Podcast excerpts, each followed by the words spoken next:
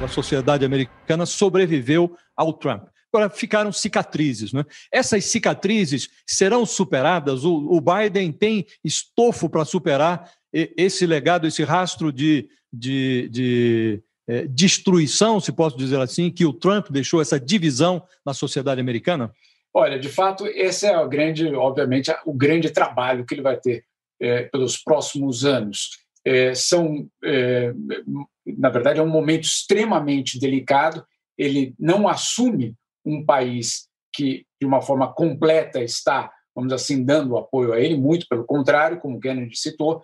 Muito vai depender dos gestos que ele fará justamente para essa população que não votou por ele. De que forma isso vai ser tratado?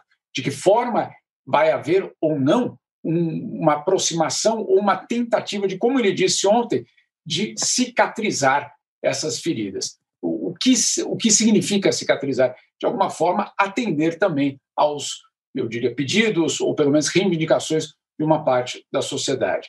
A gente sabe muito bem que Trump foi eleito na base é, sim, de, de, desinformação, mas também de um sentimento muito claro por parte de, uma, de um segmento da sociedade americana de que não foram beneficiados é, ou pela globalização ou pela transformação da economia americana e que ficaram de fora.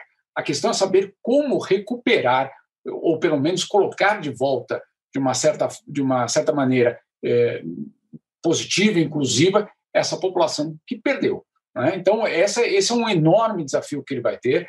É, certamente, é, você vai ter é, choques dentro do Partido Democrata sobre quais são essas medidas que podem ser tomadas é, para recuperar é, essa, essa parcela da população, mas você vai também ter, isso certamente isso vai acontecer, um debate muito grande dentro do Partido Republicano.